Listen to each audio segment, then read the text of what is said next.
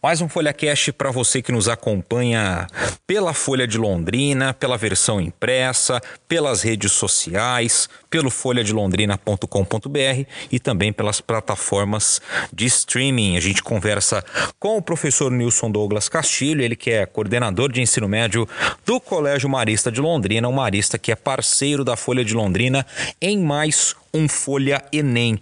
Professor, o assunto de hoje, Enem Sisu, que é uma porta de entrada para o ensino superior. Tem se mostrado uma alternativa muito eficaz? Qual que é a visão sua com relação a isso e o que, que o governo vem propondo aí nos últimos anos com a seleção, o sistema de seleção unificado, o SISU? É, como a gente já falou de outras, de outras vezes, o Enem tem a forma tem a tendência para ser a principal forma de ingresso nas universidades, isso se futuramente não for a única forma, porque é uma forma de avaliar todo o país num único instrumento e aí dar o acesso procura-se de forma mais igualitária, até propondo aquela ideia do Enem seriado. Mas a questão ali é que o SISU é um programa já que o governo lançou desde 2009, acontece sempre no início do primeiro semestre e no início do segundo semestre. São duas oportunidades que tem no ano que o aluno, a partir da, da senha dele, do cadastro dele no Enem, ele cadastra suas notas, opta por um curso que ele queira e aí a partir dessas notas ele vai sendo selecionado nas diversas universidades que ele opta ali, caso esteja disponível. É, é uma das principais formas de ingresso nas universidades federais hoje. Muitas delas aboliram seus próprios vestibulares e elas vão somente pelo SISU. Então os alunos precisam ficar atentos a esse processo de seleção. É claro que para isso eles têm que ter uma boa nota no Enem. O qual que é a vantagem nesse caso, professor, para as universidades estaduais, para as universidades particulares? É a questão de reduzir custos, talvez, ou deixar com que o SISU, eh, com seus filtros, selecione os melhores alunos? É, o propósito é tentar ser mais igualitário nessa avaliação por utilizar um único instrumento, diminuir gastos talvez nem tanto, é, porque muitas dessas universidades hoje são as federais, que aboliram os seus vestibulares. É, agora, por exemplo, algumas estaduais elas ainda são resistentes quanto ao uso do SISU. Elas deixam parte das suas vagas. É igual a UEL, a UEL. praticamente é uma porcentagem mínima. Né? Isso, né? e a UEL não coloca isso para cursos muito concorridos. Então ela deixa só uma parte dessas vagas pelo SISU. Porque em contrapartida a UEL consegue ter um faturamento com vestibular apesar dos gastos, pelo número de inscrições e os pagamentos dessas inscrições também. É claro que não estou dizendo que é só por isso que a UEL não quer aderir ao SISU por completo. Não é essa a questão. Existe um posicionamento político da universidade, ela também acredita que a forma de ingresso mais eficiente da parte dela pelo corpo acadêmico, corpo docente da universidade, é ainda pelo vestibular próprio. Então ainda existe um pouquinho de briga ali, tanto no campo político quanto no campo acadêmico, sobre a eficiência dessa prova. Porém, para as universidades federais, que já são ligadas diretamente ao governo federal, tendo uma prova já elaborada pelo governo federal, mais fácil utilizar isso daí como único recurso para ingresso na universidade. Quer dizer, não tem essa diferença entre vestibular, entre SISU, talvez eles consigam até concentrar essa parte pedagógica muito melhor para esses alunos. Sim, se a prova ela estiver bem calibrada. E aí, assim, toda educação básica, principalmente o ensino médio, com o currículo fixo, bem feito, bem empregado na educação básica, que é o sonho da nossa educação no país. Quando isso tudo está bem empregado, bem cuidado, uma escola boa, principalmente a escola pública, porque o parâmetro deve ser a escola pública, o Enem ele só vai ser um reflexo das aulas. Então, o Enem bem calibrado, com a régua lá em cima de avaliação com alto nível de complexidade, mostra que dentro da escola o aluno também é capaz de fazer isso. Então, isso é uma forma também, o Enem, como a única forma de ingresso, de revelar maior qualidade na educação básica quando as notas estão boas dos alunos nessa avaliação. Porque hoje talvez o Enem ele ainda é a segunda opção, de uma maneira geral, ou talvez se a gente pegar a realidade aqui de Londrina e do nosso estado do Paraná, professor, talvez o aluno, bom, eu quero entrar em determinada universidade pelo vestibular, Caso não dê certo, aí eu utilizo minha nota do Enem para o SISU por um outro curso ou para uma outra instituição. É, a gente incentiva todos os alunos a fazer o Enem, mas muitos deles às vezes falam que não vão fazer justamente por isso. Valorizam o vestibular. Então, o meu curso não vai ter entrada pelo Enem, eu vou valorizar o vestibular e vou focar. Então, isso realmente acontece. Existe essa separação.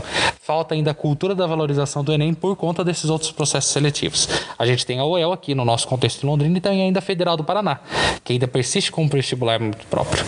E, e, aí você tem outros aqui, a Unicamp, FOVEST, todos eles têm os vestibulares próprios é, muito conceituados. Então, se você fala, você faz uma prova da FUVEST bem, você faz qualquer prova. Você faz uma boa prova da Unicamp, você faz qualquer prova no país. Então, tem um, um estigma também ali, um padrão de prova né? A gente coloca ali, é, fez Unicamp, faz qualquer um. Então eu não vou sair desse pedestal de prova muito bem conceituada enquanto esse Enem não estiver bem firmado em relação à educação básica. E o que, que isso, de certa forma, prejudica para os alunos, né, professor? Acho não é bacana, não pega bem na prática, mas nessa questão pedagógica mesmo, o que, que não contribui em talvez baixar o nível na hora de fazer o Enem? É, tem de tomar cuidado no seguinte. É, quando essas provas não dialogam, é, isso cria para o aluno diversos desafios. Então você tem uma prova somente por competências e habilidades. Aí você pega uma prova é, que é mais tradicional, que é conteúdo pelo conteúdo, o aluno precisa estudar sobre duas vertentes diferentes. Isso cria um desafio maior para ele sobre as formas como ele vai estudar. Uma prova que exige mais reflexão, mais aplicabilidade em situações do cotidiano e uma outra que é só o conteúdo pelo conteúdo, faz com que ele tenha que estudar de duas formas. E isso torna-se desafiador para ele. Mais é desgastante. Ruim. É mais desgastante. Não é ruim, não significa que ele não vai ter aprendizado. O tradicional também ensina muito. Nós aprendemos, a maioria de nós assim, e tem conteúdos que a gente só aprende decorando. Não, a gente não pode ser cego a isso. Mas essa falta de equilíbrio pode causar um desgaste maior para o aluno. Então daí ele acaba realmente não colocando na balança o que, que é mais vantajoso para ele. Exato. Pensa no aluno de terceirão de uma realidade de escola particular como a nossa, que tem toda uma potência de aulas, tem uma pressão social para que ele entre numa universidade pelo contexto social em que ele vive. Em contrapartida, um aluno de escola pública, ele precisa de maior apoio da educação básica, ele precisa de maior apoio dos professores que muitas vezes não tem. Então, veja só a, a dificuldade com que esse aluno entra na hora dele ter que optar por alguma coisa. E às vezes ele acaba optando pela UEL porque é o que ele ouviu mais falar e na cidade que a gente está e acaba optando por estudar para aquela prova. E nessa questão também do desempenho, né? Então, em determinadas notas você só vai ter acesso a vagas em talvez cursos que você não desejaria, enfim.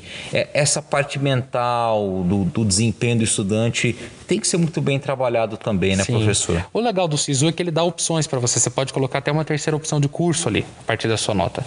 É, mas quando você coloca a primeira opção, ela já está ali em primeiro porque ela tem relevância para você.